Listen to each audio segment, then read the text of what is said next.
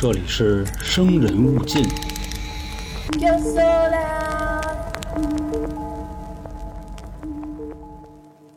我知道很多听咱们春点节目的听众啊，基本都是在睡前以及下午上班摸鱼的时候。那咱们摸鱼不说啊，就说在睡前，尤其在网易云里呢，很多兄弟都说啊，听着我们的节目睡觉。当然也有很多人说呢，听了半天睡不着了。你想想这样一个场景啊，如果这个时候你还在那儿 K 手机，突然你发现旁边的衣柜动了，这个时候衣柜的两个门子牛一下打开了，下来一个穿着一身白色衣服，但浑身是血，这个脸呢也像刷过白面一样，并且这个人呢没有眼皮，嘴上的肉也都看不见了，就感觉像一个窟窿。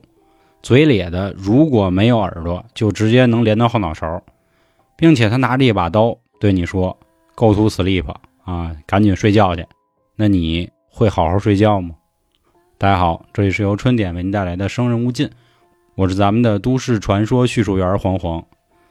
呃，有日子应该是没说外拐的这个都市传说了。那今天呢，咱们就来说说，同样啊，这个故事还是在咱们这个老的社区里啊，就那个恐怖的意大利面维基社区，也有叫蠕动的面条。蠕动的面条啊，我觉得翻译的就没那么来劲。其实这块儿可以说一下关于翻译的事儿啊，很多的都市传说呢都是从国外传过来的。你说只把这个人名啊或者地名用人家的这个发音来说，那其他的呢翻译过来，我觉得吧也不那么就地道。那还不如说呢，就全都用咱们中文挺好。毕竟呢本来就是舶来品，你非说这是自己自创的，我是觉得稍微有一点皮样子了。今天这个故事呢，就是著名的杀手杰夫。他在那个英文啊叫杰夫 the killer，杰夫杀人魔，杀人魔杰夫，杰夫杀手，杀手杰夫。所以我觉得怎么翻译都好吧。啊，其实杰夫这个形象啊，他还有一好兄弟。咱们看看这期的反馈如何，下期呢就把他给说了。那咱们就来说说这杰夫啊，到底发生了一个什么事儿？有这么一家人呢，搬家了。家庭成员是爸爸妈妈、杰夫还有他的弟弟。啊，这个外国人应该是比较热情，喜欢聚会。这一天呢，他这个刚搬完家之后，隔壁邻居敲门了，说：“哎，你好，说过一天啊，我儿子开一个生日派对，您看您也刚来，对附近的环境呢可能也不太熟悉。你看咱们参加个派对，一起啊增进一下感情，怎么样？”杰夫这人跟我挺像，怎么说呢？社恐。他心里刚想说呀，别去了吧，要不？结果呢，他爸妈一下就给应下来了，说这可太好了，说您放心啊，到时候必定盛装出行。听完这话之后呢，杰夫心里就觉得那么不痛快，但是那股子劲儿呢又说不出来。用咱们春点的一句话啊，就是浑身面疼，辗转反侧，这一晚上也没睡好。但是又能怎么着呢？就去去呗。第二天，他跟他弟弟准备去上学，一大早呢，他们哥俩就站在这个站点这儿等着车来。结果呢，车没等来，等来三个人，其中一小子就说了啊，怎么着新来的是吧？说对呀，我们刚搬到这儿，今天早上决定去上学。说看来你是不认识我是吧？说你想坐车行啊，你得交点这个买路钱啊，买路钱，我为什么要给你呢？说你不知道，这儿咱学校这校车这巴士啊，是我们家开的，你不能白坐呀。当时呢，杰夫的弟弟已经很害怕了。这块儿啊，咱们之前三角铁就说过，这个男孩子基本上都会怕比自己大那么一两岁的人，所以他已经开始掏兜了，准备拿钱。这杰夫这个时候呢，心里又莫名其妙的啊，就是那浑身皮眼疼，那么个劲儿就上来了，说凭什么给你啊？对面那仨小混混这头急了，咵从兜里掏出一把卡簧，就是小囊子，说你今儿要不把钱给我放下啊，我扎死你，信不信？杰夫说呵。我还怕你，你来啊！说我新来的人，我得看看你到底有什么本事。说完呢，准备就要单练了。他们那边咱说了啊，三个人，其中有俩小孩呢，奔着杰夫他弟啊，直接就来一飞踹。当时他弟弟呢，在地上哇一下就哭了。杰夫很生气啊，后果很严重，也不知道从哪儿来的一股无名业火，直接就把他们为首那个大哥手里那把刀，咵就抢过来了，紧接着给他一帽拳，随后又把他手腕掰断了。拿着小刀奔他那手就扎，就说你不有刀吗？啪啪啪啪啪，越扎越美，越扎越爽。他身体里这恶魔感觉马上都要出来了，说怎那么来劲啊？哎，这个时候呢，发现远处这个巴士已经开始鸣笛了，就滴滴滴，人家摁啊，可能那意思就是说，哎，准备上车了啊，我们来了。杰夫的弟弟一看情况不妙，车马上来了，赶紧跟他哥说：“哥，咱快跑吧！”杰夫撇下那把小刀之后，俩人就跑了。回到家之后呢，他哥也有点慌了，说：“今天我怎么了？我这胆儿也没这么大呀。”想了半天，啊，晚上也睡不踏实了。后来一琢磨，能有什么事儿呢？毕竟是那三个小混混先打的我，我这也算是正当防卫了。总之吧，想了半天，实在也想不明白怎么着，只好就去睡了。第二天早上，哥俩背着书包，正准备继续上学的时候，当当当，有人敲门了。勾 C 来了，这勾 C 一看是小孩开门的，就喊了，说：“把你爸妈找来吧。”爸妈一来一问，怎么了，阿 Sir？说昨天在咱们街道上，校园巴士这站点发生了一起恶意伤人事件，其中有一个小孩的手啊，马上就要干残废了。根据受害者的报警以及校园巴士司机的作证，凶手啊就是你们家孩子。杰夫觉得这个事儿毕竟啊是我为了保护弟弟，那我一定要把事儿扛下来。他就跟勾 C 说了：“说叔叔都是我干的，那三个小孩欺负我，我看不惯，所以我跟他们打起来了。”这勾 C 说了：“行，小伙子，有点这个男儿本色的意思，但是啊，这事儿不是你干的，是你弟干的。”那此时他弟弟就很害怕啊，说：“真的不是我干的。”那警察说：“你甭来这个，你哥保护你，但是我们不行。”人家对面人说了，就是一个个矮的干的。现在跟我们走一趟吧。这个杰夫的爸妈呢，就一直跟勾 C 说啊，说不可能，说我儿子是一个特别特别胆小的人，也怎么可能伤人呢？说你给他放了吧，这里有什么误会？但是勾 C 这边呢，完全就没有要放人的意思。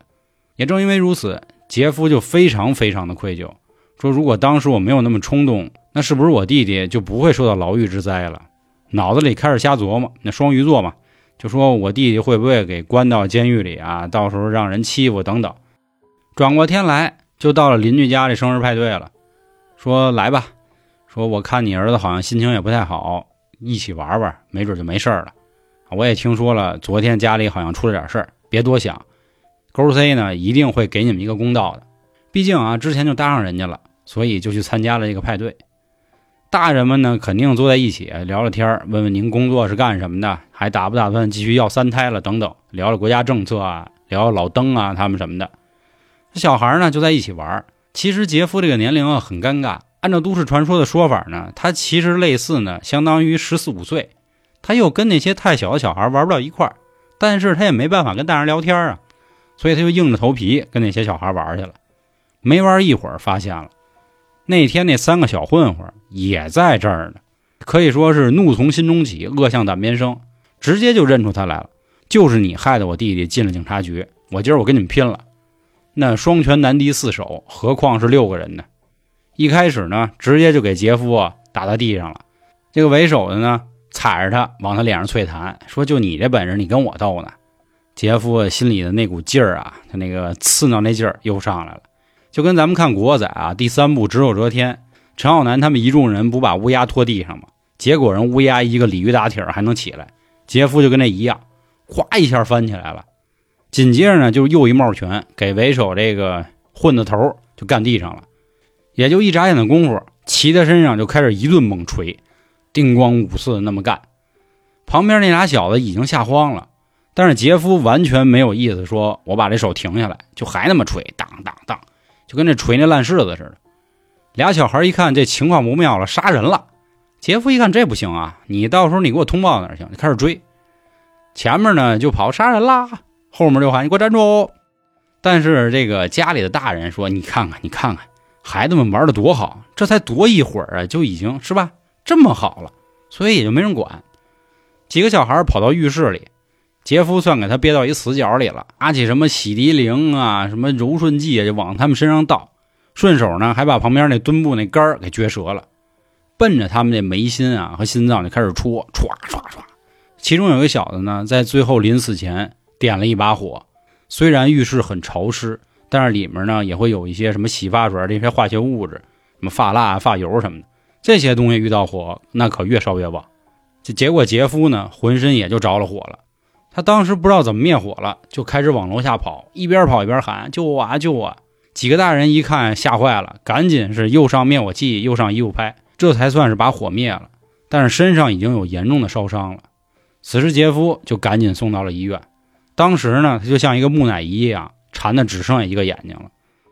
爸妈看着非常伤心啊，说：“好好的一个孩子怎么烧成这样呢？”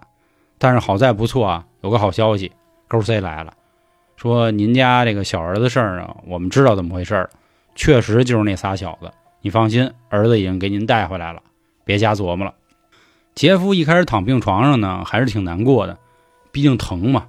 但是，一看自己弟弟安然无恙了，也挺开心。可是此时，弟弟看他自己那眼神啊，他发现情况不妙了，说：“我怎么了？”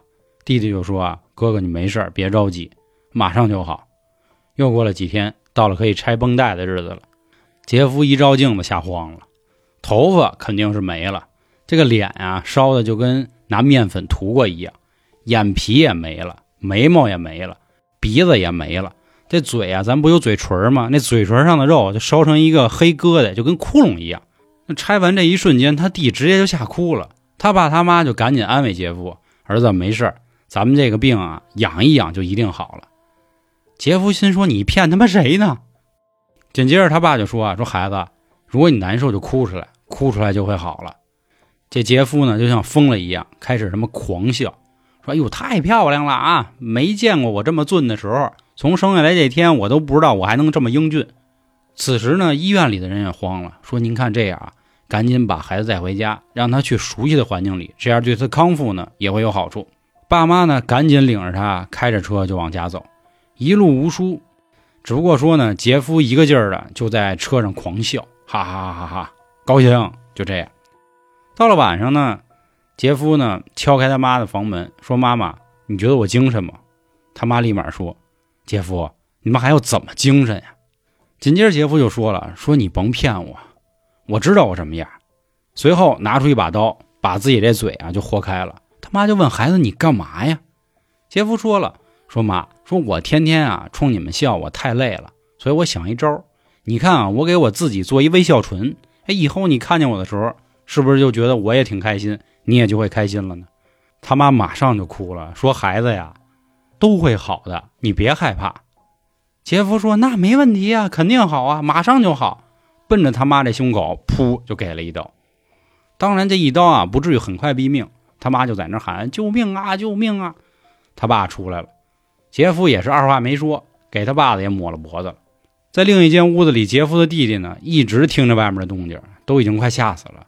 他就抱着被子往那个门缝那看，说：“这门可千万别打开，可千万别打开。”结果他哥进来了，捂着他的嘴，拿着刀冲着他眼睛，“Go to sleep。”整个关于杀手杰夫啊，最主流的版本就是这样了。也就是说，说到最后，尽管啊，杰夫已经变成了另一个人。有一种说法呢，是他身体里的恶魔侵占了他，因为一开始就说嘛，就是动不动浑身刺挠。但是他的内心呢，相当于就是一宠帝狂魔嘛。那这个故事的原型到底是什么呢？其实背后有一个挺凄惨的故事啊。原本呢是在四颤这个论坛上，有一个微胖女孩发了一张照片，她说：“我能不能做一个模特啊？希望大家给我点建议。”可是迎来的呢是网上一帮人群嘲。说哟，瞅您这揍吧，您还能当模特吧？忒寒碜了，是要当动物模特吗？等等一系列非常难听的话。这女孩受不住网络的压力，第二天自杀了。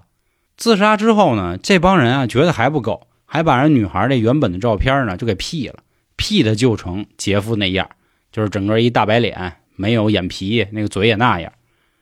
所以这实际上呢是杀手杰夫背后的一个故事了。